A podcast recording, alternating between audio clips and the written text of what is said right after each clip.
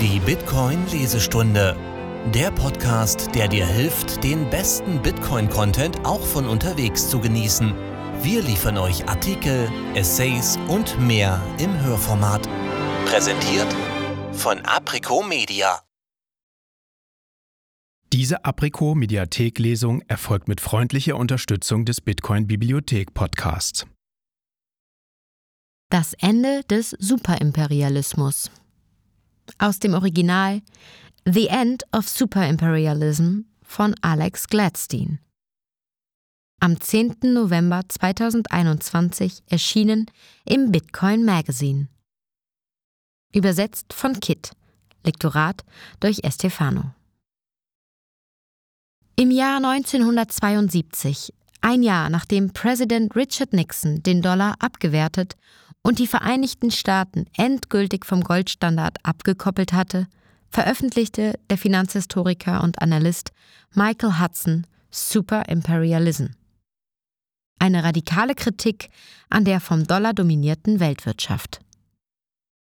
Das Buch wird vom heutigen wirtschaftlichen Mainstream übersehen und bringt eine Reihe von provokativen Argumenten hervor, die es außerhalb der konventionellen Meinung stellen. Für diejenigen, die verstehen wollen, wie der Dollar die Währungskriege des letzten Jahrhunderts gewonnen hat, ist das Buch jedoch eine unverzichtbare Lektüre. Hudsons These entstammt einer linken Perspektive. Der Titel ist inspiriert von der deutschen marxistischen Formulierung Überimperialismus und dennoch sollten Denker aller politischen Richtungen von progressiven bis hin zu libertären Wert in seinem Ansatz und seinen Lehren finden. In Superimperialism zeichnet Hudson, der das Buch in den letzten 50 Jahren zweimal überarbeitet hat, wobei die dritte Auflage erst letzten Monat erschienen ist, die Entwicklung des Weltfinanzsystems nach, indem die US-Schulden das Gold als ultimative Weltreservewährung und erstklassige Sicherheit für die Finanzmärkte verdrängt haben. Wie kam es dazu, dass die Welt von der Verwendung von Vermögenswerten in Form von Gold zum Ausgleich internationaler Zahlungen auf die Verwendung von Schuldverschreibungen in Form von amerikanischen Staatsanleihen umstieg? Wie konnte sich, wie Hudson es ausdrückt, Amerikas Ideal der Einführung von wirtschaftlichen Laissez-faire-Institutionen, politischer Demokratie und der Zerschlagung formaler Imperien und kolonialer Systeme in ein System verwandeln, in dem die USA andere Nationen dazu zwang, für ihre Kriege zu bezahlen, ihre eigenen Schulden nicht beglichen und die sich entwickelnden Volkswirtschaften ausbeuten? Wer eine Antwort auf die Frage sucht, wie der Dollar so dominant werden konnte, auch wenn er in den Jahrzehnten nach dem Ersten Weltkrieg immer wieder absichtlich abgewertet wurde, findet in Superimperialism eine faszinierende und bisweilen zutiefst beunruhigende Antwort. Anhand von umfangreichem historischem Quellenmaterial argumentiert Hudson, dass der Wechsel vom Goldstandard zu dem, was er als Treasury Bill Standard oder auch Schuldverschreibungsstandard bezeichnet, über mehrere Jahrzehnte hinweg stattfand und sich über die Zeit nach dem Ersten Weltkrieg bis in die 1970er Jahre erstreckte. Kurz gesagt, die USA konnten andere Nationen davon überzeugen, in Dollar statt in Gold zu sparen, indem sie garantierten, dass die Dollar gegen Gold eingetauscht werden könnten. Doch schließlich zogen die US-Behörden die Welt über den Tisch, indem sie sich weigerten, Milliarden von Dollar zurückzutauschen, die in die Hände ausländischer Regierungen geflossen waren, mit dem Versprechen, dass sie durch den festen Rückkaufkurs so gut wie Gold seien. Diese Täuschung ermöglichte es der US-Regierung, einen immer größer werdenden militärisch-industriellen Komplex und einen ineffizienten Wohlfahrtsstaat zu finanzieren, ohne die traditionellen Kompromisse eingehen zu müssen, die ein Land oder ein Imperium eingehen müsste, wenn sein Defizit zu groß wird. Da die US-Politiker einen Weg gefunden haben, die amerikanischen Schulden in die globale Geldbasis einzubinden mussten die USA ihre Schulden nie zurückzahlen.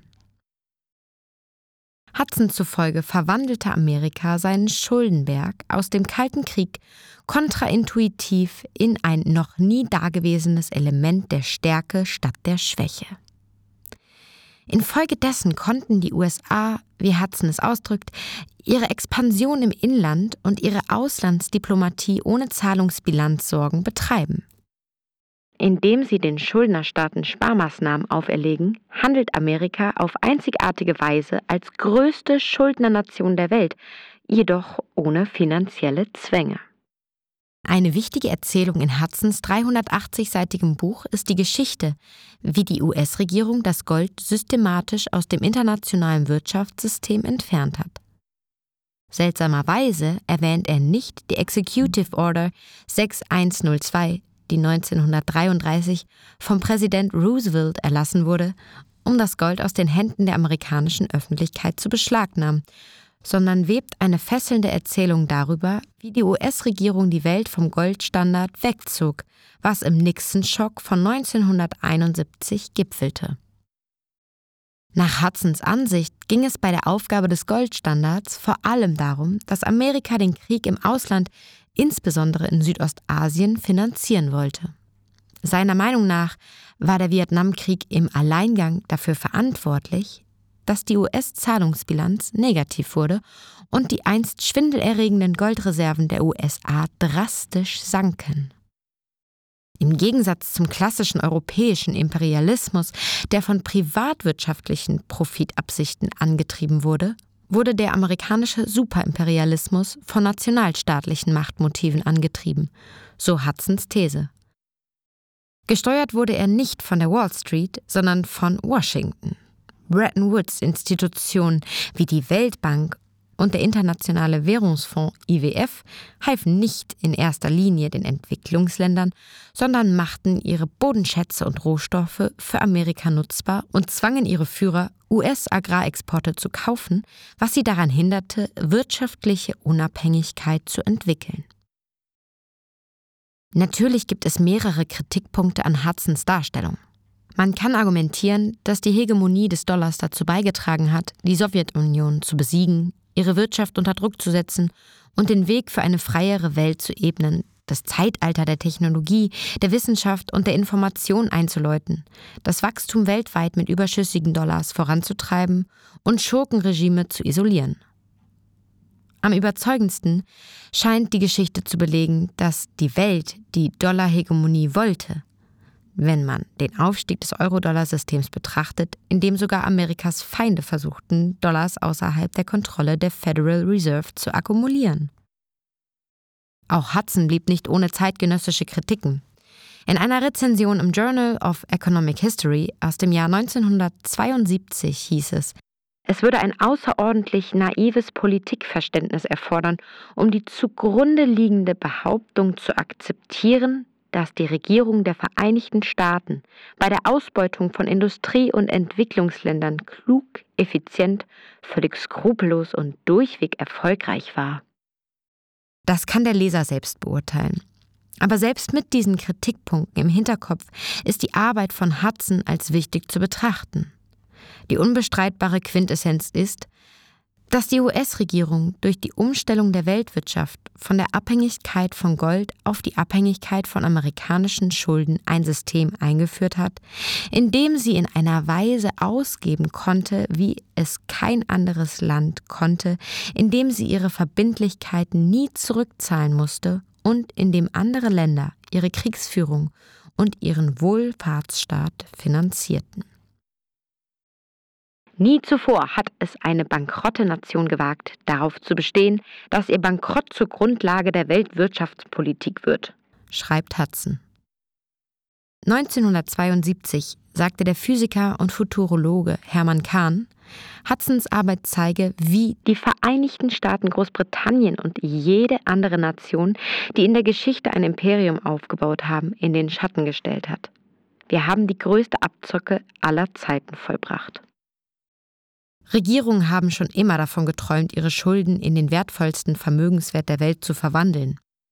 Dieser Aufsatz erklärt, wie es den USA gelungen ist, diesen Traum zu verwirklichen. Welche Auswirkungen dies auf die Welt hatte, wie diese Ära zu Ende geht und warum ein Bitcoin-Standard als nächstes kommen könnte. Erstens. Der Aufstieg und Fall der Gläubigernation Amerika. Die europäischen Mächte, die durch die Möglichkeit in Versuchung gerieten, Papiergeld zur Finanzierung von Kriegseinsätzen zu drucken, lösten sich während des Ersten Weltkriegs vollständig vom Goldstandard. Die Begrenztheit des Metalls hätte zu einem viel kürzeren Konflikt geführt, aber die Kriegsparteien beschlossen stattdessen, die Gewalt zu verlängern, indem sie ihre Währungen abwerten. Zwischen 1914 und 1918 setzten die deutschen Behörden die Konvertierbarkeit der Mark in Gold aus und erhöhten die Geldmenge von 17,2 Milliarden Mark auf 66,3 Milliarden Mark, während ihre britischen Konkurrenten ihre Geldmenge von 1,1 Milliarden Pfund auf 2,4 Milliarden Pfund erhöhten. Sie vergrößerten die deutsche Basisgeldmenge um das Sechsfache und die britische um fast das Vierfache. Während sich die europäischen Mächte immer tiefer verschuldeten, bereicherte sich Amerika durch den Verkauf von Waffen und anderen Gütern an die Alliierten und vermied gleichzeitig Konflikte im eigenen Land. Während sich Europa selbst in Stücke riss, liefen die amerikanischen Farmen und Industriebetriebe auf Hochtouren.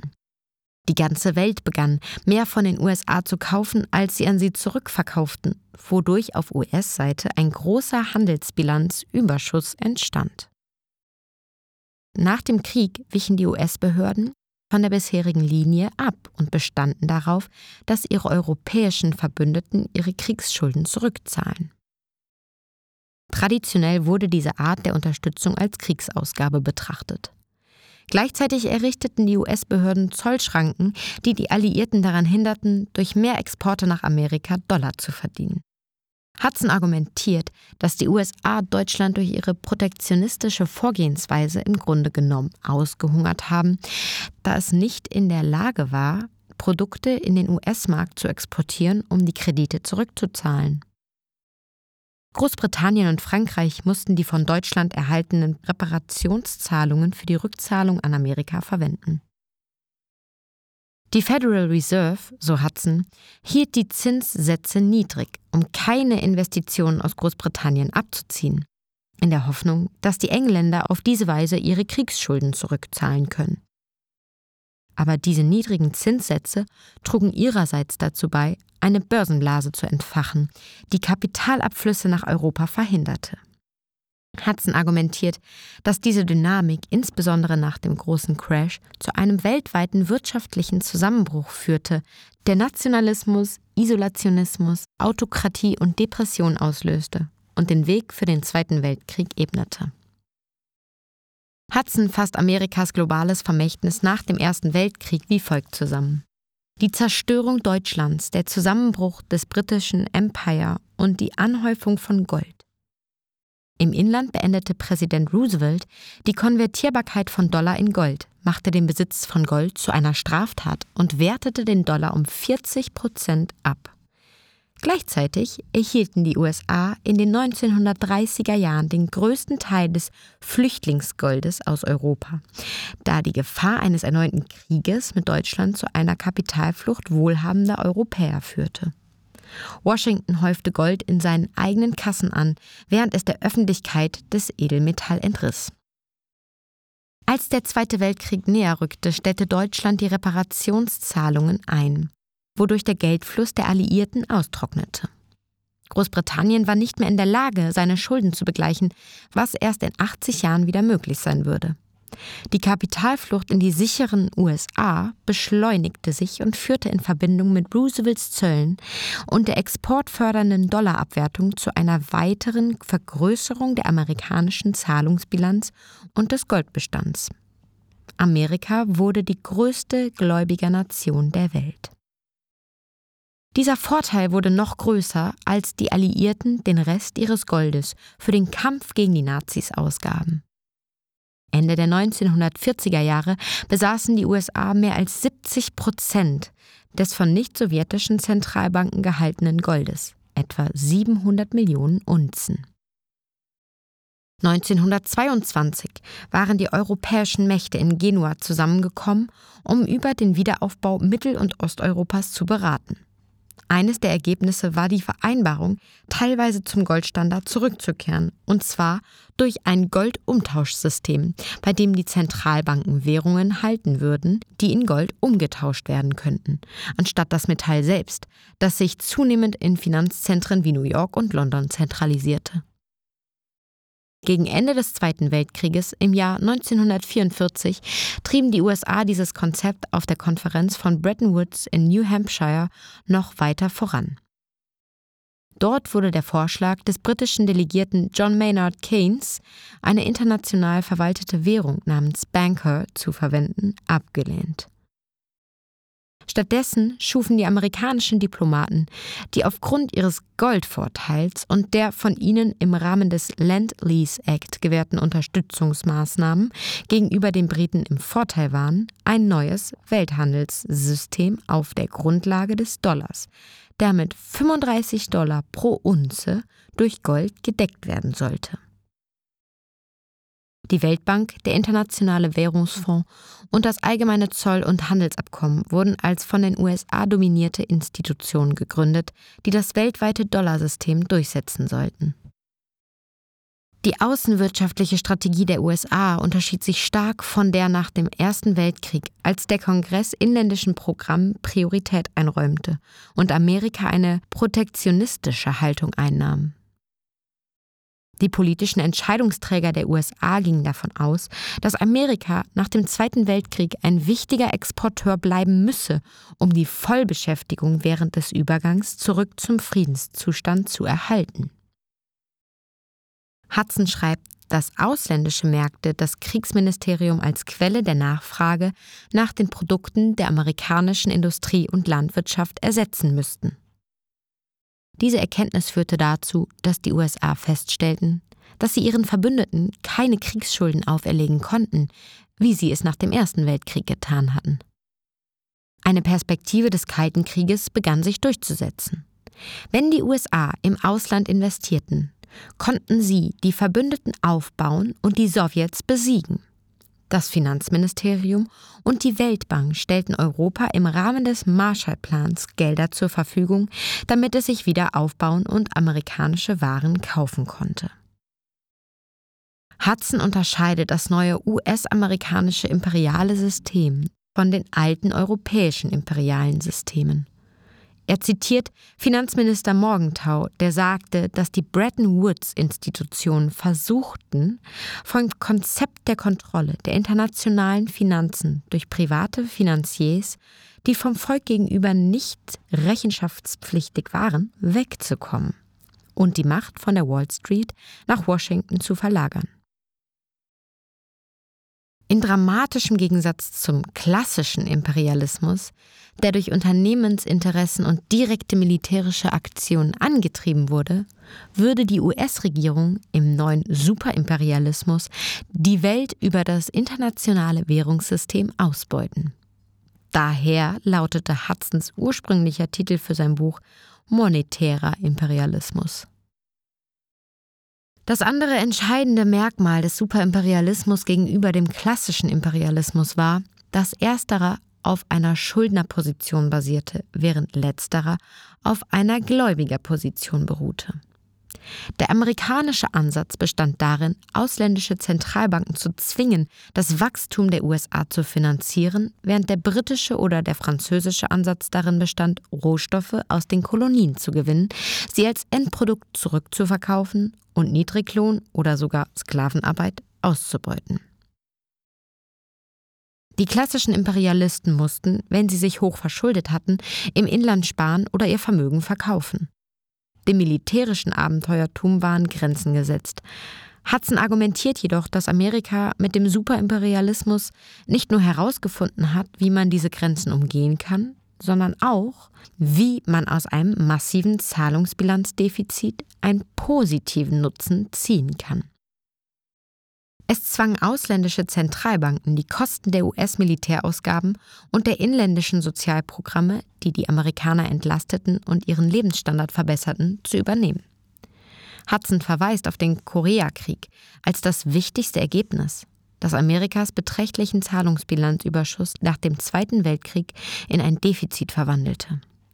Er schreibt, dass der Kampf auf der koreanischen Halbinsel im Wesentlichen durch die Monetarisierung des Bundesdefizits durch die Federal Reserve finanziert wurde. Eine Anstrengung, die die Kosten des Krieges auf eine künftige Generation oder genauer gesagt von zukünftigen Steuerzahlern auf künftige Anleihegläubiger übertragen hat. Zweitens. Das Scheitern von Bretton Woods. Im klassischen Goldstandardsystem des internationalen Handels beschreibt Hudson, wie die Dinge funktionierten.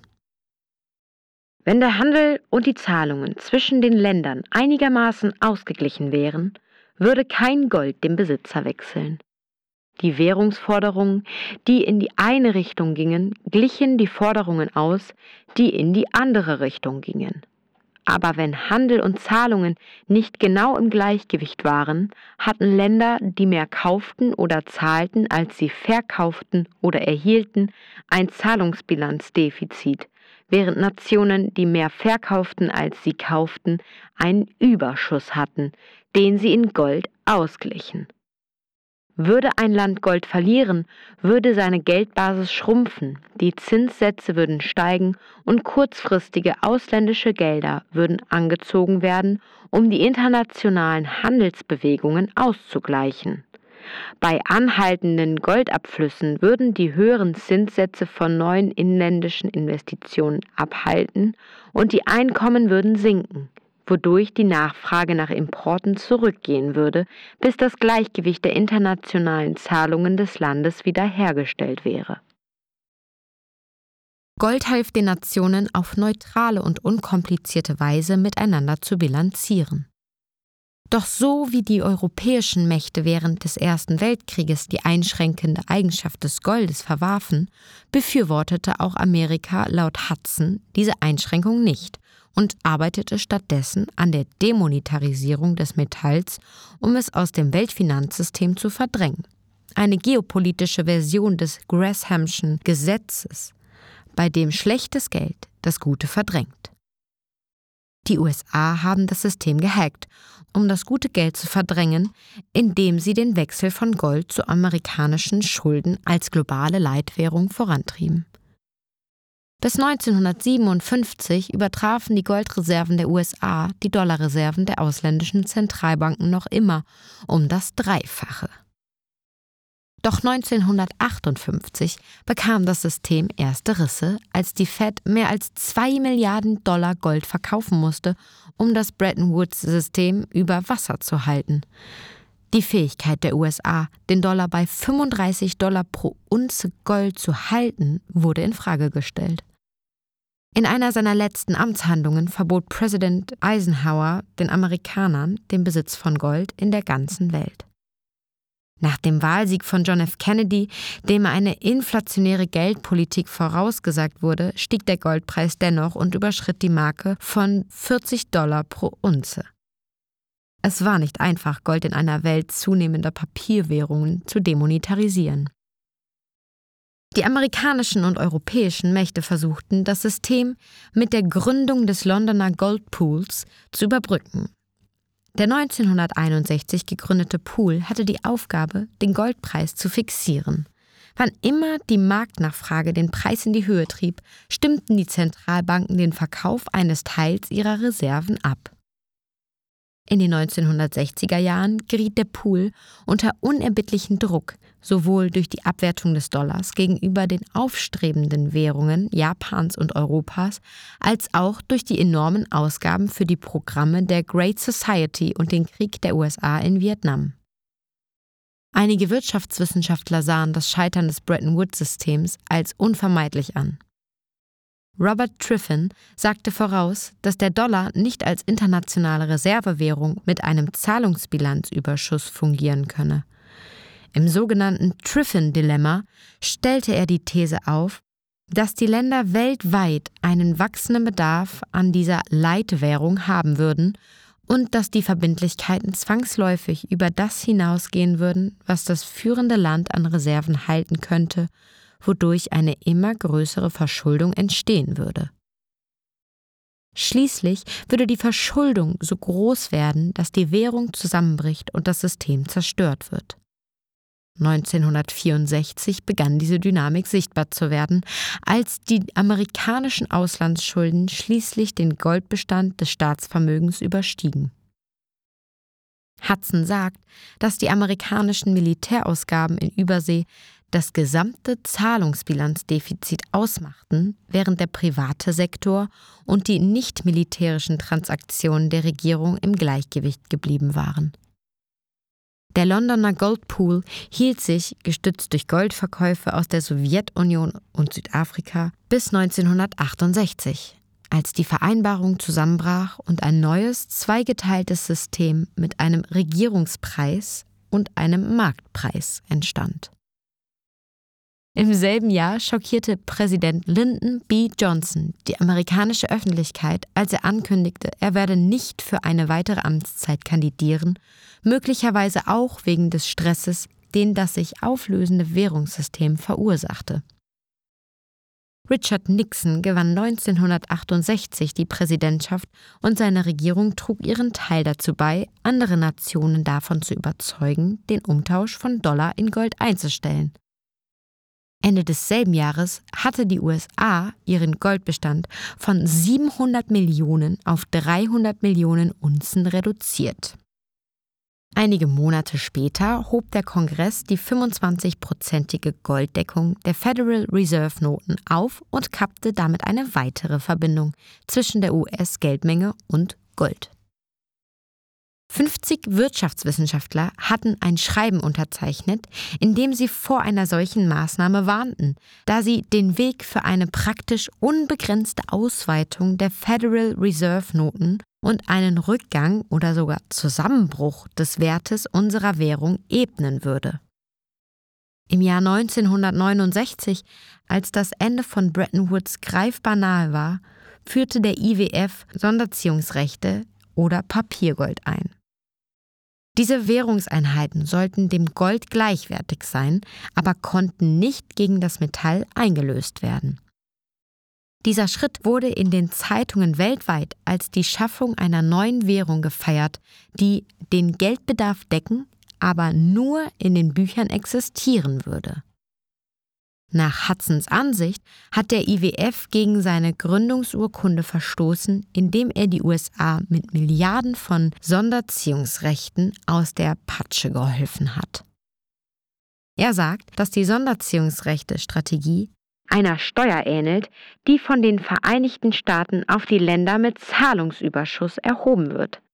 Sie stellt einen Transfer von Gütern und Ressourcen aus dem zivilen und staatlichen Sektor der Länder mit Zahlungsüberschuss an die Länder mit Zahlungsdefizit dar, ein Transfer, für den die Länder, die sich nicht auf die Extravaganz des Krieges eingelassen haben, keine konkrete Gegenleistung erhalten sollten.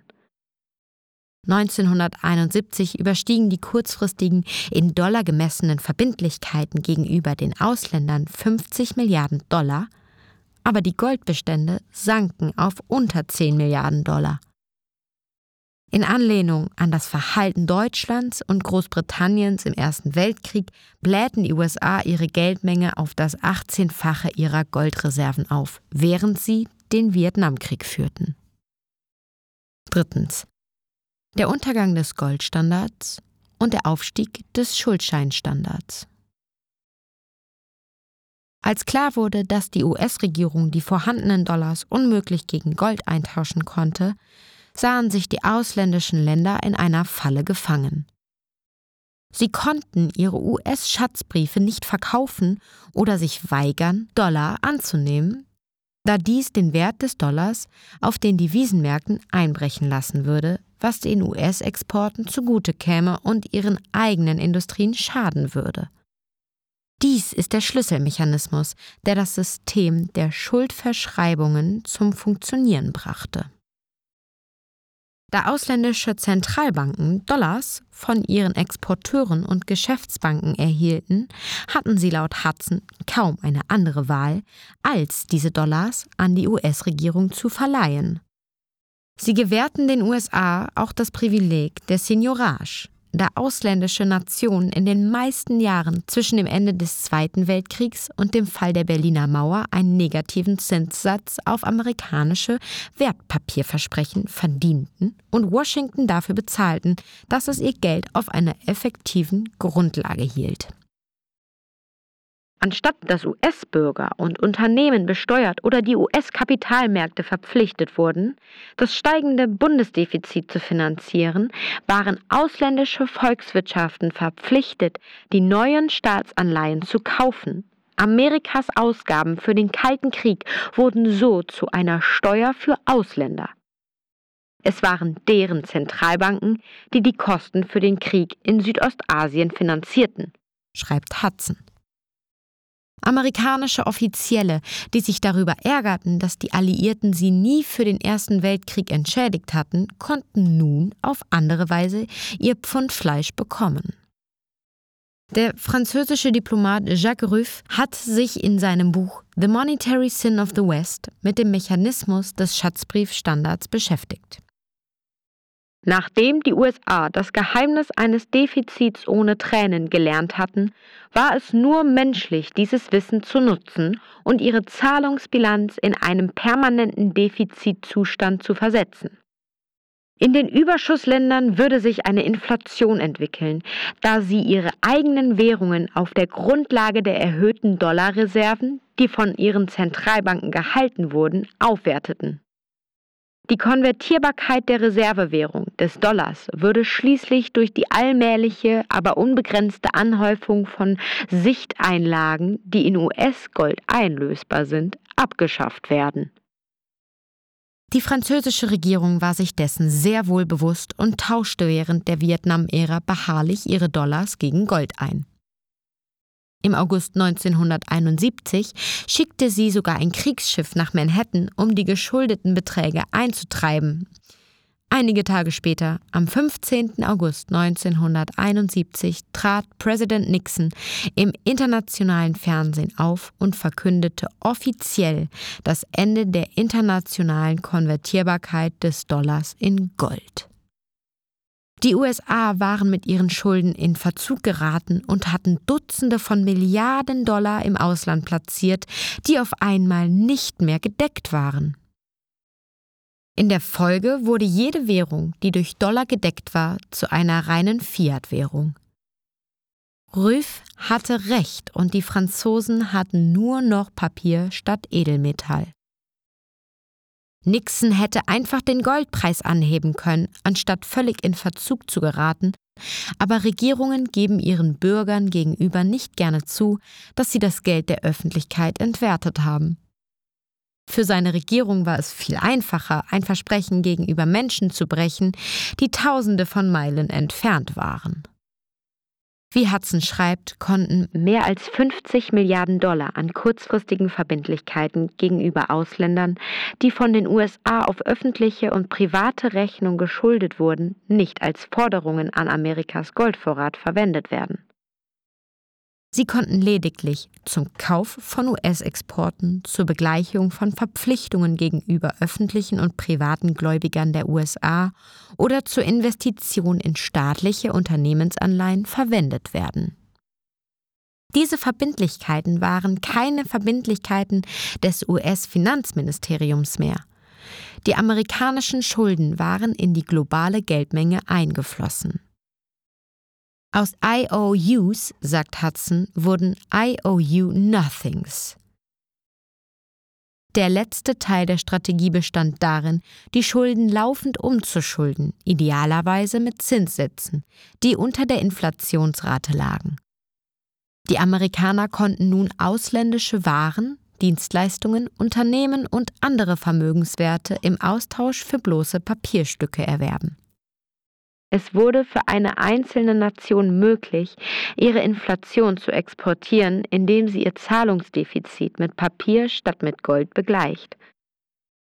Ein steigendes globales Preisniveau wurde so in der Tat eine abgeleitete Funktion der US-Geldpolitik, schreibt Hudson.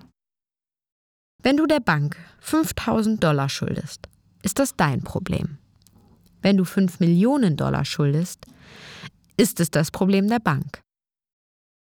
Der Finanzminister von Präsident Nixon, John Connolly, machte sich dieses alte Sprichwort zunutze und sagte seinerzeit, der Dollar mag unsere Währung sein, aber jetzt ist er euer Problem. Viertens. Superimperialismus in Aktion. Wie die USA die Welt für den Vietnamkrieg bezahlen ließ. Als das US-Defizit anstieg, beschleunigten sich die Staatsausgaben und die Amerikaner sahen zu. Ein für den Durchschnittsbürger verborgenes Phänomen, wie andere Länder die Kosten für diese Ausgabenorgie zahlten, da ausländische Zentralbanken und nicht die Steuern die Schulden finanzierten. Das Spiel, das die Nixon-Administration spielte, schreibt Hudson, war eines der ehrgeizigsten in der Wirtschaftsgeschichte der Menschheit und lag jenseits des Verständnisses der liberalen Senatoren der Vereinigten Staaten. Der einfache Trick, den Abfluss von Dollarguthaben nicht zu behindern, hatte den Effekt, Amerikas Auslandsverschuldung zu tilgen und sie gleichzeitig deutlich zu erhöhen. Gleichzeitig wurden durch den einfachen Einsatz der Druckpresse, das heißt durch die Schaffung neuer Kredite, die Möglichkeiten zur Durchdringung ausländischer Märkte durch die Übernahme ausländischer Unternehmen erweitert. Er fährt fort, die amerikanischen Verbraucher könnten sich dafür entscheiden, ihr Einkommen für ausländische Waren auszugeben, anstatt zu sparen. Amerikanische Unternehmen könnten sich dafür entscheiden, ausländische Unternehmen zu kaufen oder neue Direktinvestitionen im Inland zu tätigen, anstatt Staatsanleihen zu kaufen. Und die amerikanische Regierung könnte ein wachsendes weltweites Militärprogramm finanzieren, aber dieser Verbrauch und diese Ausgaben im Ausland würden dennoch in Ersparnisse umgewandelt und in die Vereinigten Staaten zurückgeführt werden. Höhere Verbraucherausgaben für Volkswagen oder Öl hatten somit den gleichen Effekt wie eine Erhöhung der Verbrauchsteuern auf diese Produkte. Sie flossen in einer Art Zwangssparen in die amerikanische Staatskasse.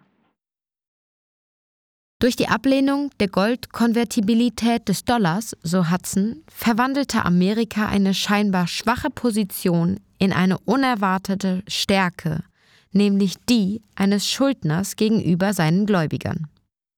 Das Bemerkenswerte an der Dollarabwertung, schreibt er, ist, dass sie keineswegs das Ende der amerikanischen Vorherrschaft über ihre Verbündeten signalisierte, sondern zum bewussten Ziel der US-Finanzstrategie wurde, ein Mittel, um ausländische Zentralbanken weiter in den Dollar-Schuldenstandard zu verstricken. Eine anschauliche Geschichte über die Macht des Schatzbriefstandards und wie er große geopolitische Akteure dazu zwingen konnte, Dinge gegen ihren Willen zu tun, ist es wert, erzählt zu werden, wie Hudson erklärt. Die deutsche Industrie hatte Millionen von Einwanderern aus der Türkei, Griechenland, Italien, Jugoslawien und anderen Mittelmeerländern angeworben. 1971 lebten etwa drei Prozent der gesamten griechischen Bevölkerung in Deutschland und produzierten Autos und Exportgüter. Als Volkswagen und andere Waren in die Vereinigten Staaten verschifft wurden, konnten die Unternehmen ihre Dollareinnahmen bei der deutschen Zentralbank in D-Mark umtauschen, aber die deutsche Zentralbank konnte diese Dollarforderung nur in Form von US-Schatzbriefen und Anleihen halten. In den Jahren 1970 bis 1974 verlor sie den Gegenwert eines Drittels ihrer Dollarbestände, als der Dollar gegenüber der D-Mark um etwa 52 Prozent fiel, was größtenteils darauf zurückzuführen war, dass die Inflation in den USA 34 Prozent der inländischen Kaufkraft des Dollars aufzehrte. Auf diese Weise war Deutschland gezwungen, die Kriege der USA in Südostasien und die militärische Unterstützung Israels zu finanzieren. Zwei Dinge, die sie entschieden ablehnten. Mit anderen Worten formuliert Hudson, in der Vergangenheit versuchten die Nationen Zahlungsüberschüsse zu erzielen, um ihre Goldreserven aufzustocken. Aber jetzt bauten sie nur noch einen kreditfinanzierten Weg für die US-Regierung auf, um deren Programme im In- und Ausland zu finanzieren. Programme, bei deren Formulierung diese Zentralbanken kein Mitspracherecht hatten und die in einigen Fällen dazu dienten, außenpolitische Ziele zu erreichen, die von ihren Regierungen nicht gewünscht wurden. Hudson vertrat die These, dass Amerika andere Länder gezwungen habe, für seine Kriege zu zahlen, unabhängig davon, ob sie dies wollten oder nicht. Wie ein Tributsystem, aber ohne militärische Besatzung durchgesetzt. Das war etwas, was noch nie zuvor in einer Nation in der Geschichte erreicht wurde, schreibt er. Fünftens. Die OPEC als Retter. Hudson schrieb, Superimperialism 1972, im Jahr nach dem Nixon-Schock. Damals fragte sich die Welt, was wird als nächstes passieren? Wer wird weiterhin all diese amerikanischen Schulden kaufen? In seiner fünf Jahre später veröffentlichten Fortsetzung Global Fracture konnte Hudson die Frage beantworten.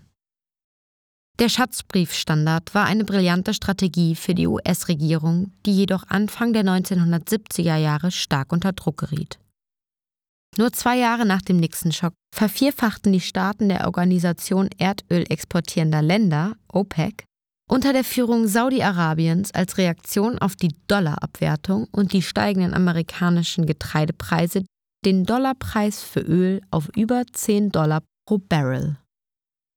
Vor der Gründung der OPEC wurde das Problem der Verschiebung der Handelsbedingungen zugunsten der Rohstoffexporteure durch die ausländische Kontrolle über ihre Volkswirtschaften vermieden. Sowohl durch das internationale Rohstoffkartell als auch durch koloniale Herrschaft, schreibt Hudson.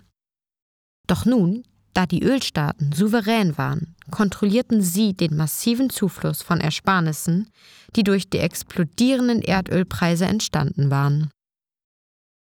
Dies führte zu einer Umverteilung des globalen Reichtums in einem Ausmaß, das es seit Menschengedenken nicht mehr gegeben hat. Wie es der Wirtschaftswissenschaftler David Lubin ausdrückt. Im Jahr 1974 verzeichneten die Erdölexporteure einen Leistungsbilanzüberschuss von 70 Milliarden US-Dollar gegenüber 7 Milliarden US-Dollar im Jahr zuvor.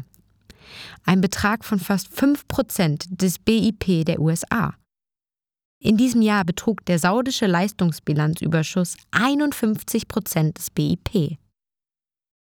Der Reichtum der OPEC-Staaten wuchs so schnell, dass sie nicht alles für ausländische Waren und Dienstleistungen ausgeben konnten. Was werden die Araber mit all dem tun? fragte The Economist Anfang 1974. In Global Fracture argumentiert Hudson, dass es für die USA unabdingbar wurde, die OPEC-Regierungen davon zu überzeugen, Petrodollars, das heißt einen Dollar, der durch den Verkauf von Öl verdient wird, in Schuldverschreibungen zu halten, um jene zu absorbieren, die Europa und Japan aus ihren internationalen Währungsreserven verkauften. Wie im Vorläufer dieses Aufsatzes die versteckten Kosten des Petrodollars beschrieben, reiste Nixons neuer Finanzminister William Simon nach Saudi-Arabien, um das Haus Saud davon zu überzeugen, die Ölpreise in Dollar anzugeben und sie mit dem neu gewonnenen Reichtum in US-Staatsanleihen zu recyceln. Am 8. Juni 1974 unterzeichneten die Regierungen der Vereinigten Staaten und Saudi-Arabiens einen Militär- und Wirtschaftspakt. Minister Simon forderte die Saudis auf, bis zu 10 Milliarden Dollar an Staatsanleihen zu kaufen. Im Gegenzug würden die USA die Sicherheit der Golfregime garantieren und ihnen große Mengen an Waffen verkaufen. Die Blütezeit der OPEC-Anleihen begann. Solange die OPEC davon überzeugt werden kann, ihre Petrodollars in Schuldverschreibungen zu halten, anstatt sie in Investitionsgüter zur Modernisierung ihrer Volkswirtschaften oder in den Besitz ausländischer Unternehmen zu investieren, so Hudson, würde sich das Niveau der Weltölpreise nicht negativ auf die Vereinigten Staaten auswirken. Zu dieser Zeit herrschte in Amerika eine öffentliche und viel diskutierte Angst vor einer Übernahme von US-Unternehmen durch arabische Regierungen.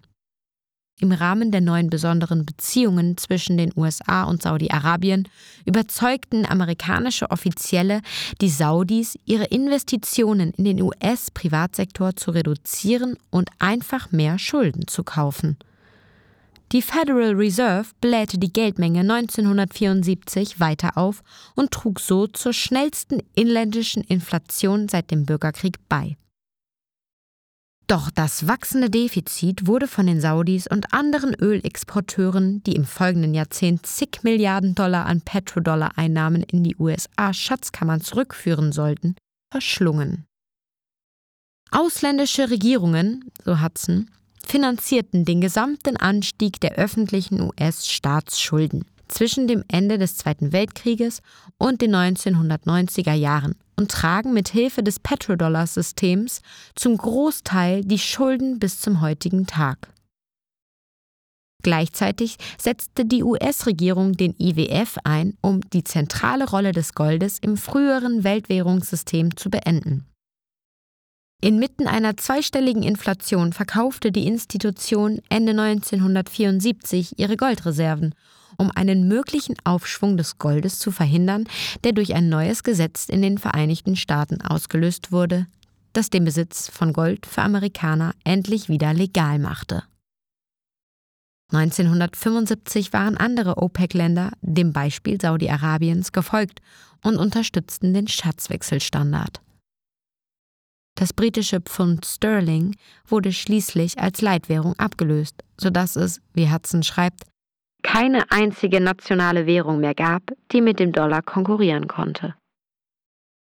Das Erbe des Petrodollar-Systems sollte jahrzehntelang weiterleben, indem es andere Länder zwang, Dollar zu beschaffen, wenn sie Öl brauchten, indem es Amerika bewog, seine saudischen Partner zu verteidigen, wenn sie von Saddam Hussein oder dem Iran mit Aggression bedroht wurden, indem es US-Behörden davon abhielt, die Rolle Saudi-Arabiens bei den Anschlägen vom 11. September 2001 zu untersuchen, indem es den verheerenden saudischen Krieg im Jemen unterstützte, indem es Waffen im Wert von Milliarden Dollar an die Saudis verkaufte und indem es Aramco zum zweitwertvollsten Unternehmen der Welt machte. Sechstens. Ausbeutung der Entwicklungsländer. Der Schuldscheinstandard war mit enormen Kosten verbunden. Er war nicht kostenlos. Aber diese Kosten wurden nicht von Washington getragen, sondern oft von den Bürgern in den Ländern des Nahen Ostens und in den ärmeren Ländern der Dritten Welt. Schon vor dem Bretton Woods-Abkommen wurden die Goldreserven von den USA aus Regionen wie Lateinamerika aufgesogen. Wie Hudson beschreibt, exportierten die europäischen Länder zunächst Waren nach Lateinamerika. Europa nahm das Gold, das im Zuge der Anpassung der Zahlungsbilanz verrechnet wurde, und verwendete es, um Waren aus den USA zu kaufen. Auf diese Weise wurden den Entwicklungsländern Gold entzogen, was dazu beitrug, dass der Goldbestand der USA 1949 einen Höchststand von fast 24,8 Milliarden Dollar oder 700 Millionen Unzen erreichte.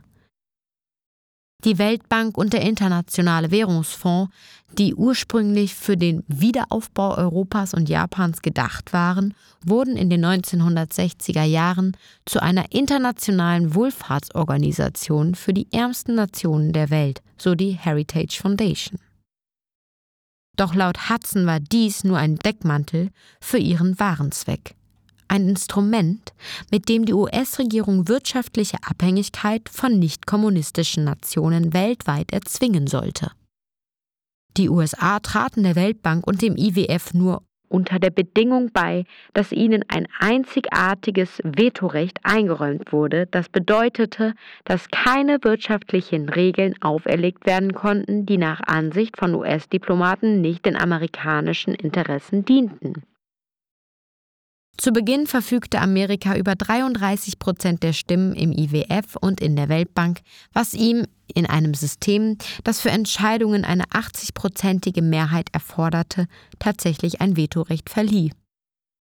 Großbritannien hatte anfangs 25 Prozent der Stimmen, aber angesichts seiner untergeordneten Rolle gegenüber den USA nach dem Krieg und seiner abhängigen Position infolge der Land-Lease-Politik würde es sich den Wünschen Washingtons nicht widersetzen. Ein Hauptziel der USA nach dem Zweiten Weltkrieg war es, Vollbeschäftigung zu erreichen und die internationale Wirtschaftspolitik wurde genutzt, um dieses Ziel zu erreichen. Die Idee war, ausländische Märkte für amerikanische Exporte zu schaffen. Rohstoffe sollten billig aus den Entwicklungsländern importiert und landwirtschaftliche Erzeugnisse und Industrieprodukte sollten wieder in dieselben Länder exportiert werden, was die Dollars wieder zurückbringen würde.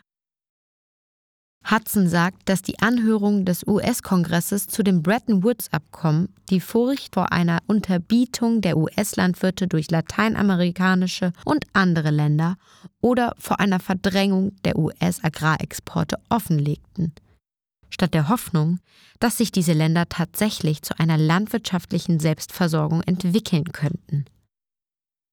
Die Bretton Woods-Institutionen wurden mit diesen Befürchtungen im Hinterkopf konzipiert.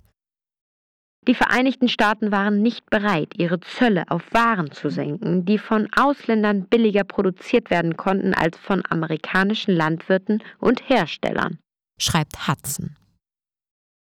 Die Internationale Handelsorganisation, unter der grundsätzlich auch die US-Wirtschaft denselben Freihandelsprinzipien, die man von ausländischen Regierungen verlangte, unterworfen waren, wurden versenkt.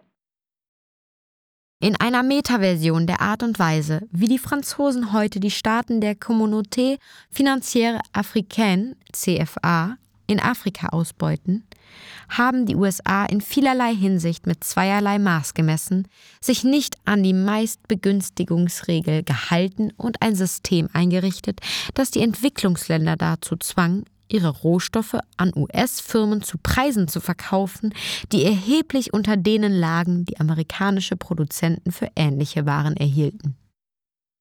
Hudson verbringt einen großen Teil von Superimperialism damit, darzulegen, dass diese Politik dazu beitrug, das wirtschaftliche Potenzial und den Kapitalbestand vieler Entwicklungsländer zu zerstören.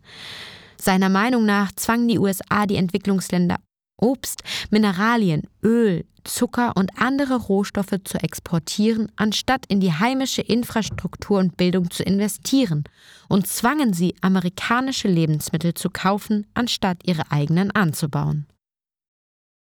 Warum haben die Bretton Woods-Institutionen nach 1971 weiter bestanden? Sie wurden geschaffen, um ein System durchzusetzen, das ausgelaufen war. Aus Hudsons Sicht lautet die Antwort, dass sie in diese umfassendere Strategie eingebunden wurden, um die oft diktatorischen Führer der Entwicklungsländer dazu zu bringen, ihre Einnahmen für Lebensmittel und Waffenimporte auszugeben. Dies verhinderte eine Eigenentwicklung und schürte interne Unruhen. Auf diese Weise konnte die superimperiale Finanz- und Agrarpolitik in der Tat das erreichen, was die klassische imperiale Militärpolitik zu erreichen pflegte. Hudson behauptet sogar, dass das Buch Superimperialism in den 1970er Jahren in Washington als Trainingshandbuch von Diplomaten benutzt wurde, die lernen wollten, wie man andere Länder über ihre Zentralbanken ausbeutet. Hudson zufolge wurde die von den USA geleistete Hilfe nicht aus Altruismus, sondern aus Eigennutz eingesetzt. Von 1948 bis 1969 betrugen die amerikanischen Einnahmen aus der Auslandshilfe etwa das 2,1-fache der Investitionen. Nicht gerade ein Instrument der altruistischen amerikanischen Großzügigkeit, schreibt er. Von 1966 bis 1970 nahm die Weltbank von 20 ihrer weniger entwickelten Länder mehr Mittel ein, als sie auszahlte. 1971, so Hudson, stellte die US-Regierung die Veröffentlichung von Daten ein, aus denen hervorging, dass die Auslandshilfe zu einem Transfer von Dollar aus dem Ausland in die USA führte. Er sagte, er habe damals eine Antwort von der Regierung erhalten, in der es hieß, wir haben diese Daten veröffentlicht, aber irgendein Witzbold hat einen Bericht veröffentlicht, aus dem hervorging, dass die USA tatsächlich an den Ländern, denen sie halfen, Geld verdienten. Ehemals getreideexportierende Regionen Lateinamerikas und Südostasiens wurden unter Anleitung der Weltbank und des IWF zu Nahrungsmitteldefiziten degradiert. Anstatt sich zu entwickeln, argumentiert Hudson, machten diese Länder Rückschritte. Normalerweise würden die Entwicklungsländer ihre Bodenschätze behalten wollen. Sie dienen als Sparkonten, aber diese Länder konnten keine Kapazitäten aufbauen, um sie zu nutzen, weil sie sich auf den Schuldendienst gegenüber den USA und anderen fortgeschrittenen Volkswirtschaften konzentrierten. Die Weltbank, so Hudson, habe sie dazu gedrängt, ihre Ersparnisse aus den natürlichen Ressourcen abzuschöpfen, um sich selbst zu ernähren, was die Subsistenzlandwirtschaft widerspiegelte und sie in Armut zurückließ. Die letzte Logik, die den Weltbankführern in den Sinn kam, war, dass die Bevölkerung in diesen Ländern symmetrisch zur nahenden Erschöpfung ihrer Mineralvorkommen schrumpfen muss, um dem Schatzwechselstandard zu entsprechen. Hudson beschreibt den gesamten Bogen wie folgt. Unter dem Superimperialismus wurde der Welthandel nicht durch den freien Markt gelenkt, sondern durch ein beispielloses Eindringen der staatlichen Planung, koordiniert durch die Weltbank, den IWF und das, was als Washingtoner Konsens bezeichnet wird. Sein Ziel ist es, die USA mit genügend Öl, Kupfer und anderen Rohstoffen zu versorgen, um ein chronisches Überangebot zu erzeugen, das ausreicht, um die Weltmarktpreise niedrig zu halten. Eine Ausnahme von dieser Regel bilden Getreide und andere landwirtschaftliche Erzeugnisse, die von den Vereinigten Staaten exportiert werden. In diesem Fall sind relativ hohe Weltmarktpreise erwünscht. Wenn das Ausland unter diesen Bedingungen immer noch Zahlungsüberschüsse erwirtschaften kann, wie es bei den Erdöl exportierenden Ländern der Fall war, sollten ihre Regierungen diesen Prozess nutzen, um US-Waffen zu kaufen oder in langfristige, liquide, vorzugsweise nicht marktfähige US-Schuldverschreibungen zu investieren. Dies ist, wie Alan Farrington sagen würde, kein Kapitalismus. Vielmehr handelt es sich um eine Geschichte der globalen Zentralplanung und des Zentralbankimperialismus. Am schockierendsten ist, dass die Weltbank in den 1970er Jahren unter Robert McNamara die Ansicht vertrat, dass das Bevölkerungswachstum die Entwicklung bremst und dafür plädierte, das Wachstum auf eine bescheidene Steigerungsrate der Nahrungsmittelproduktion zu beschränken, die die bestehenden institutionellen und politischen Beschränkungen zulassen. Die Länder müssten die malthusianische Politik verfolgen, um mehr Hilfe zu erhalten. McNamara plädierte dafür, dass die Bevölkerung an die vorhandenen Nahrungsmittelressourcen angepasst wird. Nicht, dass die Nahrungsmittelressourcen auf die Bedürfnisse der bestehenden oder wachsenden Bevölkerung ausgeweitet werden. Um die Kredite der Weltbank einzuhalten, ließ die indische Regierung Millionen von Menschen zwangssterilisieren. Hudson kommt zu dem Schluss, dass die Weltbank die Entwicklungsländer eher auf den Bedarf an Dienstleistungen als auf die Bedürfnisse und Bestrebungen ihrer Völker ausgerichtet hat. Das Ergebnis war eine Reihe von verzerrten Wachstumsmustern in einem Land nach dem anderen. Die wirtschaftliche Expansion wurde nur in den Bereichen gefördert, die Mittel für den Auslandsschuldendienst generierten, um in der Lage zu sein, genügend Kredite aufzunehmen um mehr Wachstum in Bereichen zu finanzieren, die noch mehr Mittel für den Auslandsschuldendienst generieren könnten und so weiter und so fort ad infinitum.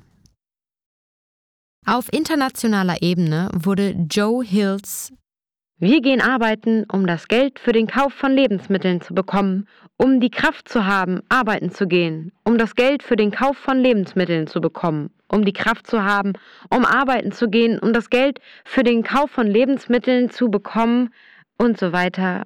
Wirklichkeit. Die Weltbank verarmte die Länder, denen sie theoretisch helfen sollte. Siebtens. Finanzielle Auswirkungen des Schatzwechselstandards. In den 1980er Jahren hatten die USA, wie Hudson schreibt, das erreicht, was kein früheres imperiales System zustande gebracht hatte. Eine flexible Form der globalen Ausbeutung, die die Schuldnerländer kontrollierte, indem sie über den IWF und die Weltbank den Washingtoner Konsens durchsetzte, während der Schatzwechselstandard die Zahlungsüberschussländer Europas und Ostasiens dazu verpflichtete, der US-Regierung Zwangsanleihen zu gewähren. Aber es gab immer noch Bedrohungen, einschließlich Japan. Hudson erklärt, wie die US-Regierung und der IWF die Japaner 1985 im Rahmen des Louvre-Abkommens davon überzeugten, ihre Käufe amerikanischer Schulden zu erhöhen und den Yen aufzuwerten, sodass ihre Autos und Elektronik teurer wurden. Auf diese Weise entschärften sie die wirtschaftliche Bedrohung Japans. Das Land ging im Wesentlichen pleite. Auf geopolitischer Ebene half der Superimperialismus den USA nicht nur, ihren sowjetischen Rivalen zu besiegen, der nur die wirtschaftlich schwachen RGW-Länder ausbeuten konnte, sondern verhinderte auch, dass potenzielle Verbündete zu stark wurden. Auf finanzieller Ebene hatte die Ablösung der Goldbindung durch die kontinuierliche Ausweitung der amerikanischen Schulden als Weltwährungsbasis erschütternde Auswirkungen auf die Welt. Obwohl die USA heute viel mehr Arbeitskräfte und eine viel höhere Produktivität als in den 1970er Jahren haben, sind ihre Preise nicht gefallen und die Reallöhne nicht gestiegen. Der FIRE-Sektor, also Finanz-, Versicherungs- und Immobiliensektor, hat sich, so Hudson, fast alle wirtschaftlichen Gewinne angeeignet. Der Industriekapitalismus habe sich zu einem Finanzkapitalismus entwickelt. Jahrzehntelang waren Japan, Deutschland, Großbritannien und andere Länder nicht in der Lage, ihre wirtschaftliche Stärke für etwas anderes zu nutzen, als die Hauptkäufer von Staatsanleihen zu werden, um das US-Haushaltsdefizit zu finanzieren. Diese ausländischen Zentralbanken ermöglichten es Amerika, seine eigenen Steuersätze zu senken, zumeist für die Wohlhabenden, wodurch Ersparnisse frei wurden, die in den Aktienmarkt und in den Immobilienboom investiert werden konnten. So Hudson. In den vergangenen 50 Jahren kam es zu einer explosionsartigen Entwicklung der Finanzmärkte. Wechselkursmärkte führten zu einer starken Verbreitung von Derivaten, die zur Absicherung von Risiken eingesetzt wurden. Die Unternehmen mussten plötzlich Mittel in Devisentermingeschäfte investieren. Auf den Öl- und Goldmärkten gibt es Hunderte oder Tausende von Papierforderungen für jede Einheit eines Rohstoffs. Es ist nicht klar, ob dies eine direkte Folge des Ausstiegs aus dem Goldstandard ist, aber es ist mit Sicherheit ein herausragendes Merkmal der Post-Gold-Ära. Hudson argumentiert, dass die US-Politik ausländische Volkswirtschaften dazu drängt, die Konsum- und Investitionsgüter zu liefern, die die heimische US-Wirtschaft im Zuge ihrer Postindustrialisierung und ihrer Entwicklung zu einer Blasenwirtschaft nicht mehr liefert und gleichzeitig amerikanische Agrarüberschüsse und andere Produktionsüberschüsse zu kaufen.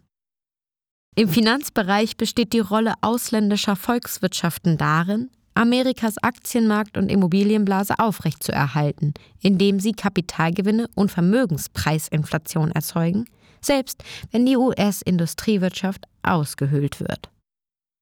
Im Laufe der Zeit erlebten Aktien und Immobilien einen Boom, als amerikanische Banken und andere Investoren aus Staatsanleihen in höher rentierliche Unternehmensanleihen und Hypothekendarlehen umschichteten obwohl die Löhne stagnierten, stiegen und stiegen die Preise für Investitionen in einer Geschwindigkeit, die es in der Geschichte noch nie gegeben hatte. Wie die Finanzanalystin Lynn Alden feststellte, hat das auf dem Papiergeld basierende Finanzsystem nach 1971 zu strukturellen Handelsdefiziten der USA beigetragen. Anstatt die Goldreserven zur Aufrechterhaltung des Systems abzubauen, wie es im Rahmen des Bretton Woods der Fall war, hat Amerika seine industrielle Basis abgebaut und verkauft, sodass immer mehr Produkte anderswo hergestellt werden und immer mehr Bestand der Kapital- und Immobilienmärkte in ausländischem Besitz ist. Die USA, so argumentiert sie, haben ihre globale Macht ausgebaut, indem sie einen Teil ihrer heimischen wirtschaftlichen Gesundheit geopfert haben. Dieses Opfer kam vor allem den US-Eliten zugute. auf Kosten der Arbeiter und mittleren Einkommen. Die Dollarhegemonie mag also für die amerikanischen Eliten, Diplomaten und das gesamte Imperium gut sein, nicht aber für den Normalbürger. Daten aus der Arbeit der Politökonomen Shimson Bichler und Jonathan Nitzen verdeutlichen diesen Wandel und zeigen, wie sich der Wohlstand von den Besitzlosen zu den Besitzenden verschiebt. In den frühen 1950er Jahren erzielte ein typisches marktbeherrschendes Kapitalunternehmen einen Gewinnstrom, der 5000 Mal höher war als das Einkommen eines durchschnittlichen Arbeiters. Ende der 1990er Jahre war er 25.000 Mal höher. Anfang der 1950er Jahre betrug der Nettogewinn eines Fortune 500 Unternehmens das 500-fache des Durchschnittseinkommens. Ende der 1990er Jahre war er 7000 Mal so hoch. Seitdem haben sich die Trends beschleunigt. In den letzten 15 Jahren wuchs die durchschnittliche Marktkapitalisierung der acht größten Unternehmen der Welt von 263 Milliarden Dollar auf 1,68 Billionen Dollar. Die Inflation, so argumentieren Bichler und Nitzen, wurde zu einem festen Bestandteil des 20. Jahrhunderts. Zwischen 1900 und 2000 stiegen die Preise in Großbritannien und den USA um das 50-fache, in den Entwicklungsländern sogar noch viel stärker. Um dies zu verdeutlichen, verwendeten sie ein beeindruckendes Diagramm, das die Verbraucherpreise im Vereinigten Königreich von 1271 bis 2007 zeigt. Die Grafik ist in logarithmischer Skala dargestellt und zeigt konstante Preise bis zur Mitte des 16. Jahrhunderts, als die Europäer begannen, Amerika zu erforschen und ihr Goldangebot zu erweitern. Danach blieben die Preise bis zum Beginn des 20. Jahrhunderts wieder relativ konstant. Doch dann, zur Zeit des Ersten Weltkriegs, schossen sie dramatisch in die Höhe, kühlten sich während der Depression etwas ab und dann in den 1960er und 70er Jahren, als der Goldstandard zusammenbrach und die Welt auf den Schatzwechselstandard umstieg, in die Höhe zu schnellen. Bichler und Nitzen widersprechen denjenigen, die behaupten, die Inflation habe eine neutrale Auswirkung auf die Gesellschaft und argumentieren, dass die Inflation, insbesondere die Stagflation, zu einer Einkommensverteilung von den Arbeitnehmern zu den Kapitalisten und von den Kleinunternehmen zu den Großunternehmen führt. Wenn die Inflation deutlich ansteigt, so argumentieren sie, gewinnen die Kapitalisten, während die Arbeitnehmer eher verlieren. Ein Beispiel dafür ist der atemberaubende Anstieg des Nettovermögens der reichsten Amerikaner in den ansonsten sehr schwierigen letzten 18 Monaten. Die Wirtschaft expandiert weiter, aber für die meisten Menschen ist das Wachstum zu Ende. Die Kernaussage von Bichler und Nitzen ist, dass wirtschaftliche Macht dazu neigt, sich zu zentralisieren. Und wenn dies nicht mehr durch Zusammenschlüsse, etwa durch Fusionen und Übernahmen möglich ist, wendet sie sich der Geldentwertung zu. Wie Rüff 1972 sagte, wenn Sie die Wahl haben, werden sich die Geldverwalter in einer Demokratie immer für die Inflation entscheiden. Nur ein Goldstandard nimmt Ihnen diese Wahl. Während die Federal Reserve die Zinssätze weiter nach unten drückt, stellt Hudson fest, dass die Preise für Immobilien, Anleihen und Aktien steigen, die so viel wert sind, wie eine Bank verleihen wird. Als er vor kurzem im Zuge der globalen Finanzkrise schrieb, sagte er, zum ersten Mal in der Geschichte wurden die Menschen davon überzeugt, dass man reich wird, indem man sich verschuldet und nicht indem man sich von Schulden fernhält. Die Neuverschuldung des Eigenheims wurde fast zur einzigen Möglichkeit, den Lebensstandard angesichts dieses wirtschaftlichen Engpasses aufrechtzuerhalten. Die Analyse einzelner Akteure spiegelt die globale Umwandlung der Weltreservewährung im letzten Jahrhundert wider. Von einem Mechanismus des Sparens und der Kapitalakkumulation zu einem Mechanismus, mit dem ein Land durch sein wachsendes Defizit die Welt erobert.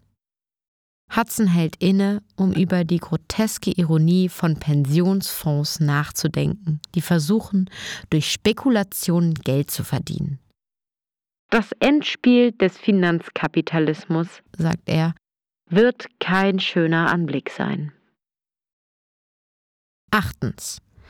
Gegentheorien und Kritikpunkte. Es gibt sicherlich Argumente dafür, dass die Welt vom Dollarsystem profitiert hat. Das ist ja auch die klassische Geschichtsauffassung. Mit dem Dollar als Weltreservewährung wuchs alles, wie wir es kennen, aus den Trümmern des Zweiten Weltkriegs. Eine der stärksten Gegentheorien bezieht sich auf die UdSSR, wo es klar zu sein scheint, dass der Schatzwechselstandard und die einzigartige Fähigkeit der USA, Geld zu drucken, mit dem man Öl kaufen konnte, Amerika geholfen hat, die Sowjetunion im Kalten Krieg zu besiegen. Um eine Vorstellung davon zu bekommen, welche Auswirkungen der Sieg der liberalen Demokratie über den totalitären Kommunismus hat, werfen Sie bitte einen Blick auf ein Satellitenbild der koreanischen Halbinsel bei Nacht. Vergleichen Sie das pulsierende Licht der Industrie im Süden mit der totalen Dunkelheit im Norden. Vielleicht ist dieser globale Sieg also dem Schatzwechselstandard zu verdanken. Nach dem Fall der Berliner Mauer haben die USA jedoch kein weiteres Bretton Woods abgehalten, um die Macht der Weltreservewährung zu dezentralisieren.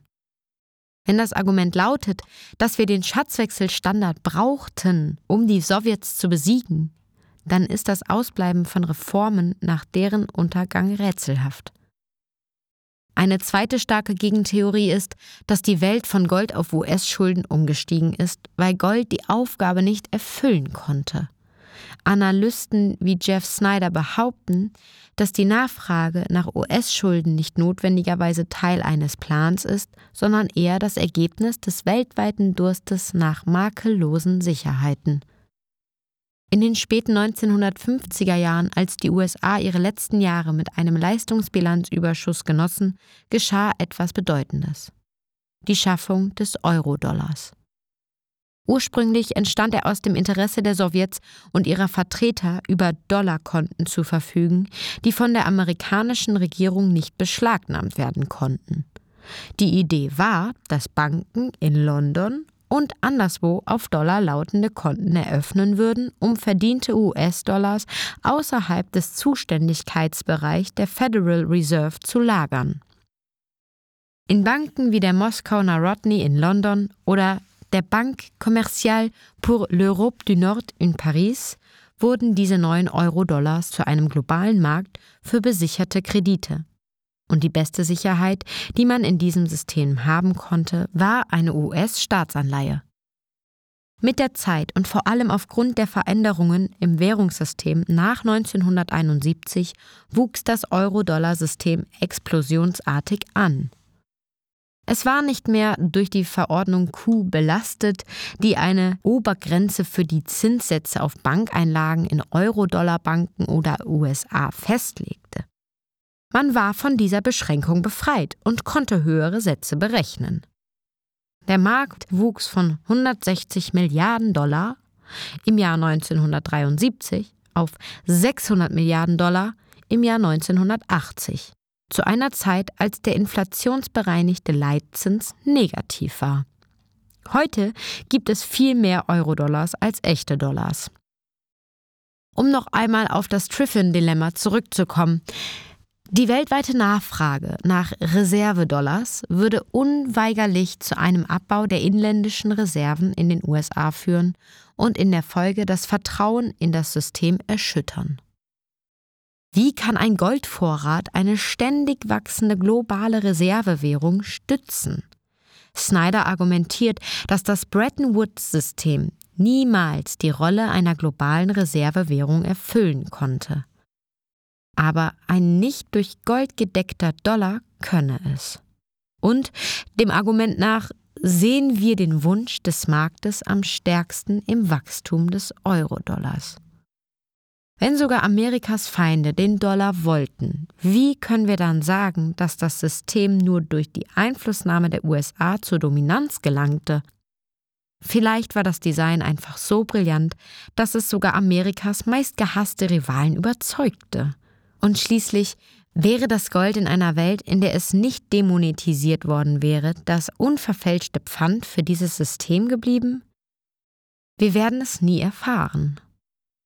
Eine letzte große Herausforderung für Hudsons Arbeit findet sich in der Behauptung, dass die Weltbank zur Erhöhung des Lebensstandards in den Entwicklungsländern beigetragen hat. Es lässt sich kaum bestreiten, dass es den meisten Menschen im Jahr 2021 besser geht als im Jahr 1945. Und es werden Beispiele wie Südkorea angeführt, um zu zeigen, dass die Finanzierung durch die Weltbank in den 1970er und 80er Jahren entscheidend für den Erfolg des Landes war. Aber wie viel davon hängt mit der technologischen Deflation und einem allgemeinen Produktivitätsanstieg zusammen im Vergleich zu der amerikanischen Hilfe und Unterstützung? Und wie verhält sich dieser Anstieg im Vergleich zum Anstieg im Westen im selben Zeitraum? Die Daten deuten darauf hin, dass die ärmeren Länder unter der Führung der Weltbank zwischen 1970 und 2000 langsamer wuchsen als die der reicheren. Eines ist klar, die Institutionen von Bretton Woods haben nicht allen gleichermaßen geholfen. Ein Bericht aus dem Jahr 1996, der die ersten 50 Jahre der Tätigkeit der Weltbank abdeckte, stellte fest, dass von den 66 weniger entwickelten Ländern, die mehr als 25 Jahre lang Geld von der Weltbank erhalten haben, 37 heute nicht besser dastehen als vor dem Erhalt dieser Darlehen. Und von diesen 37 sind die meisten heute ärmer, als sie es waren, bevor sie Hilfe von der Bank erhielten. Letztendlich kann man argumentieren, dass der Schatzwechselstandard dazu beigetragen hat, den Kommunismus zu besiegen, dass er vom Weltmarkt gewollt war und dass er den Entwicklungsländern geholfen hat. Was jedoch nicht bestritten werden kann, ist, dass die Welt die Ära des Aktivgeldes zugunsten des Schuldengeldes verlassen hat und dass die US-Regierung als Herrscher über dieses neue System besondere Vorteile gegenüber allen anderen Ländern erlangt hat einschließlich der Fähigkeit, die Welt zu beherrschen, indem sie andere Länder zur Finanzierung ihrer Operationen zwingt. Neuntens.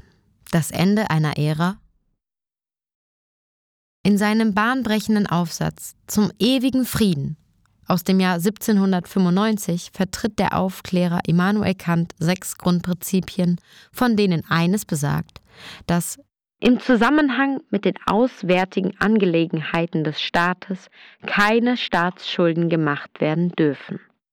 Ein Kreditsystem, wenn es von den Mächten als Instrument der Aggression gegeneinander eingesetzt wird, zeigt die Macht des Geldes in ihrer gefährlichsten Form.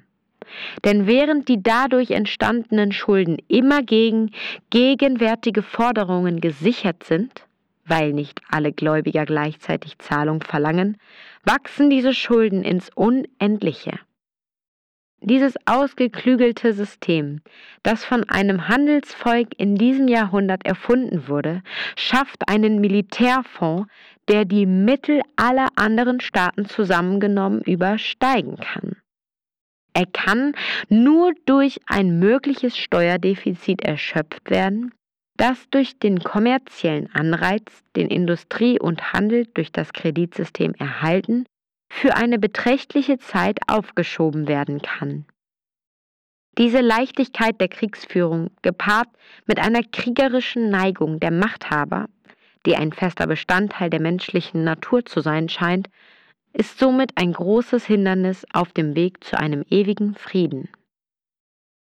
Kant sagte scheinbar, die Hegemonie des Dollars voraus. Hätte ein echter Goldstandard den Krieg in Vietnam verhindert, wenn man seine These beachtet?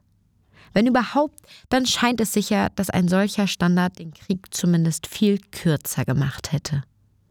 Dasselbe lässt sich natürlich auch für den Ersten Weltkrieg, die napoleonischen Kriege oder andere Konflikte sagen, bei denen die Kriegsparteien den Goldstandard verließen, um zu kämpfen.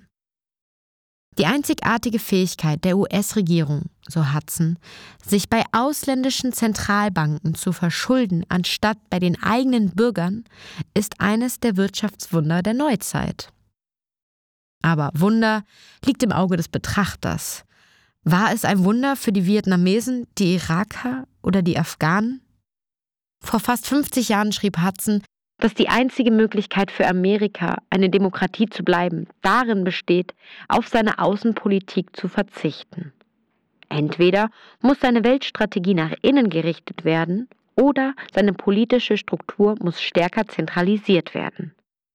Tatsächlich hat die Zunahme außenpolitischer Erwägungen seit dem Beginn des Vietnamkriegs sichtlich dazu beigetragen, die amerikanische Wählerschaft zu entmündigen, indem die Rolle des Kongresses bei der nationalen Entscheidungsfindung reduziert wurde. Dieser Trend hat sich in der jüngsten Geschichte offensichtlich noch verstärkt. In den letzten Jahren befand sich Amerika in nicht weniger als sieben Ländern im Krieg, in Afghanistan, Irak, Syrien, Jemen, Somalia, Libyen und Niger. Doch der Durchschnittsamerikaner weiß wenig bis gar nichts über diese Kriege. Im Jahr 2021 geben die USA mehr für ihr Militär aus als die nächsten zehn Länder zusammen. Die Bürger sind nicht mehr oder weniger aus dem Entscheidungsprozess herausgenommen worden und einer der Hauptgründe, vielleicht auch der Hauptgrund, warum diese Kriege finanziert werden können, ist der Schatzwechselstandard. Wie lange kann dieses System noch aufrechterhalten werden? 1977 greift Hudson die Frage auf, die Anfang der 1970er Jahre in aller Munde war wird die OPEC Europa und Japan als Amerikas Hauptgläubiger ablösen, indem sie mit den Öleinnahmen US-Schatzpapiere kauft und damit die Haushaltsdefizite der USA finanziert? Oder werden die Länder der östlichen Hemisphäre die USA einem auf Gold basierenden internationalen Finanzsystem unterwerfen, indem erneute Zahlungsdefizite der USA einen Verlust ihres internationalen finanziellen Einflusses bedeuten? Wir kennen natürlich die Antwort. Die OPEC hat tatsächlich den US-Haushalt für das nächste Jahrzehnt finanziert. Die Länder der östlichen Hemisphäre haben es dann versäumt, die USA einem auf Gold basierenden System zu unterwerfen, in dem Zahlungsdefizite den Verlust des Einflusses bedeuten. Tatsächlich kauften die Japaner und Chinesen im Gegenzug weiterhin amerikanische Schulden, als den Ölstaaten in den 1980er Jahren das Geld ausging. Das System weist jedoch erneut Risse auf. Seit 2013 haben ausländische Zentralbanken ihre US-Staatsanleihen abgestoßen. Heute ist die Federal Reserve der Hauptkäufer amerikanischer Schulden. Die Welt erlebt einen langsamen Niedergang des Dollars als dominierende Reservewährung, sowohl in Bezug auf den Prozentsatz der Devisenreserven als auch in Bezug auf den Anteil am Handel. Diese liegen immer noch deutlich über dem tatsächlichen Beitrag Amerikas zum globalen BIP. Sicherlich ein Erbe des Schatzwechselstandards, aber sie nehmen mit der Zeit ab. Die Entdollarisierung hin zu einer multipolaren Welt vollzieht sich allmählich. Wie Hudson sagt, wir sind dabei, das ganze System der Ausgabe von Dollars, die nicht zurückgezahlt werden, abzuschaffen. Zehntens. Bitcoin versus Superimperialismus. In den späten 1970er Jahren schreibt Hudson, ohne eine Euro-Währung gibt es keine Alternative zum Dollar und ohne Gold oder eine andere Form von Sachwertgeld, die noch akzeptiert werden muss, gibt es keine Alternative zu nationalen Währungen und Schuldverschreibungen, die sich als ungeeignet erwiesen haben, um internationale Funktionen zu erfüllen. 30 Jahre später, im Jahre 2002, schreibt er, dass Europa und Asien heute eine künstliche, politisch geschaffene Alternative zum Dollar als internationales Wertaufbewahrungsmittel schaffen müssten. Dies verspricht der Kernpunkt der internationalen politischen Spannungen der nächsten Generation zu werden. Das ist eine vorausschauende Bemerkung, obwohl nicht Europa oder Asien eine Alternative zum Dollar entwickelt haben, sondern Satoshi Nakamoto. Als eine neue Art von Geld hat Bitcoin die Chance, die superimperiale Dollarstruktur abzulösen und die nächste Weltreservewährung zu werden. Hudson schreibt, eine Möglichkeit, Regierungen davon abzuhalten, Zahlungsdefizite zu machen, besteht darin, sie zu verpflichten, diese Defizite mit einer Art von Vermögenswerten zu finanzieren, die sie lieber behalten würden, von denen sie sich aber im Bedarfsfall trennen können. Bis heute hat niemand eine bessere Lösung gefunden als die, die die Geschichte über einen Zeitraum von etwa 2000 Jahren institutionalisiert hat. Gold. Im Januar 2009 kam Satoshi Nakamoto mit einer besseren Lösung auf den Markt. Es gibt viele Unterschiede zwischen Gold und Bitcoin. Der wichtigste für die Zwecke dieser Diskussion ist die Tatsache, dass man Bitcoin leicht selbst verwahren kann und er somit konfiszierungsresistent ist. Gold wurde jahrhundertelang von Kolonialmächten auf der ganzen Welt geplündert und, wie in diesem Aufsatz erörtert, nach dem Ersten Weltkrieg vor allem in den Kassen der US-Regierung zentralisiert. Dann wurde Gold durch die wechselnde globale Geldpolitik der 30er, 40er, 50er, 60er und 70er Jahre demonetisiert, zunächst in den USA und dann international. In den 1980er Jahren hatte die US-Regierung Gold als Geld durch Zentralisierung und Kontrolle der Derivatemärkte abgetötet. Sie war in der Lage, die Selbstverwahrung zu verhindern und den Preis nach unten zu manipulieren. Bei Bitcoin ist die Selbstverwahrung jedoch besonders einfach. Jeder der Milliarden Menschen auf der Welt, die ein Smartphone besitzen, kann innerhalb von Minuten eine kostenlose und quelloffene Bitcoin-Wallet herunterladen, einen beliebigen Betrag an Bitcoin empfangen und die Passphrase offline sichern. Dies macht es viel wahrscheinlicher, dass die Nutzer ihre Bitcoin tatsächlich kontrollieren, im Gegensatz zu Goldanlegern, die oft über einem Papiermarkt oder einen Anspruch und nicht über echte Goldbarren einsteigen. Es ist unmöglich, eine eingehende Goldzahlung zu überprüfen, ohne den Lieferbaren einzuschmelzen und zu untersuchen.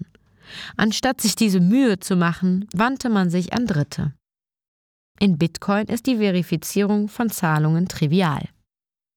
Hinzu kommt, dass Gold als tägliches Tauschmittel historisch gesehen versagt hat.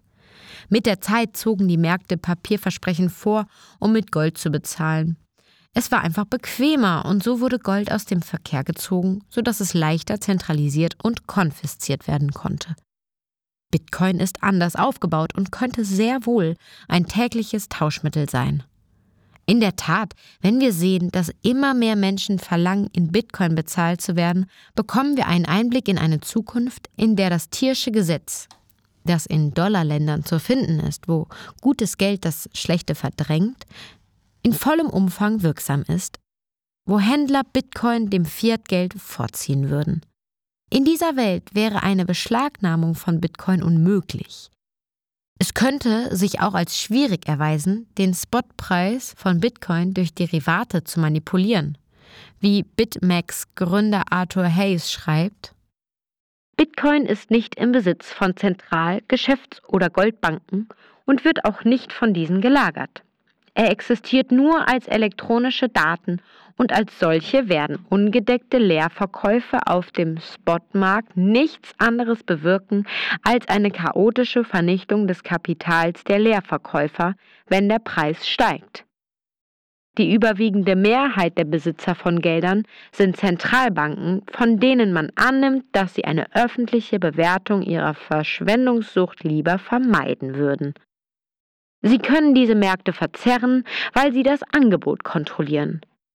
Da Bitcoin an der Basis entstanden ist, sind diejenigen, die an Lord Satoshi glauben, die größten Besitzer außerhalb zentralisierter Börsen. Der Weg der Bitcoin-Verbreitung ist völlig anders als der aller anderen Geldwerte. Derivate wie börsengehandelte Fonds und Termingeschäfte verändern die Eigentumsverhältnisse auf dem Markt nicht in einem solchen Maße, dass sie den Preis drücken. Man kann nicht mehr Bitcoin schaffen, indem man tiefer in der Erde gräbt, auf der Tastatur eines Zentralbankers herumtippt oder mit unredlichen Buchhaltungstricks arbeitet. Selbst wenn der einzige ausgegebene börsengehandelte Fonds ein Short Bitcoin Futures ETF wäre, könnte er daher über einen langen Zeitraum keinen wirklichen Abwärtsdruck ausüben, weil die Institutionen, die die Stabilität des börsengehandelten Fonds garantieren, dank der Diamantenhände der treuen Gläubigen nicht in der Lage wären, das Angebot zu jedem Preis zu beschaffen oder zu verschleiern. Wenn die Regierungen den Bitcoin nicht stoppen können und er seinen Aufstieg fortsetzt, dann hat er gute Chancen, die nächste Reservewährung zu werden. Werden wir eine Welt mit Bitcoin gestützten Fiat-Währungen haben, ähnlich wie beim Goldstandard? Oder werden die Menschen tatsächlich den nativen Bitcoin selbst über das Lightning Network und Smart Contracts nutzen, um den gesamten Handel und die Finanzen abzuwickeln? Keine der beiden Zukünfte ist klar. Aber die Möglichkeit inspiriert. Eine Welt, in der Regierungen von undemokratischen ewigen Kriegen abgehalten werden, weil ihnen durch ein neutrales globales Zahlungsbilanzsystem wieder einmal Zurückhaltung auferlegt wurde, ist eine Welt, auf die man sich freuen kann. Kants Schriften inspirieren die demokratische Friedenstheorie und sie könnten auch eine zukünftige Bitcoin-Friedenstheorie inspirieren. Unter einem Bitcoin-Standard würden sich die Bürger demokratischer Länder eher dafür entscheiden, in die heimische Infrastruktur zu investieren, als in militärische Abenteuer.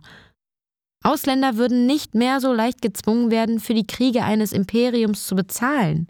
Selbst für die mächtigste Nation würde es Konsequenzen haben, wenn sie ihre Schulden nicht begleichen kann. Entwicklungsländer könnten ihre natürlichen Ressourcen nutzen und sich Geld von den Märkten leihen, um in Bitcoin-Mining zu finanzieren und energiepolitisch souverän zu werden, anstatt sich Geld von der Weltbank zu leihen, um noch tiefer in die Knechtschaft und das geopolitische Äquivalent der Subsistenzwirtschaft zu fallen. Schließlich könnten auch die massiven Ungleichheiten der letzten 50 Jahre gebremst werden, da die Fähigkeit des herrschenden Kapitals, sich in Abschwungphasen durch Rent-Seeking und eine lockere Geldpolitik zu bereichern, eingeschränkt werden könnte. Wenn die Weichen für die Menschheit so gestellt werden und Bitcoin am Ende gewinnt, ist vielleicht nicht klar, was passiert ist. Hat Bitcoin den Superimperialismus besiegt? Oder hat der Superimperialismus sich selbst besiegt.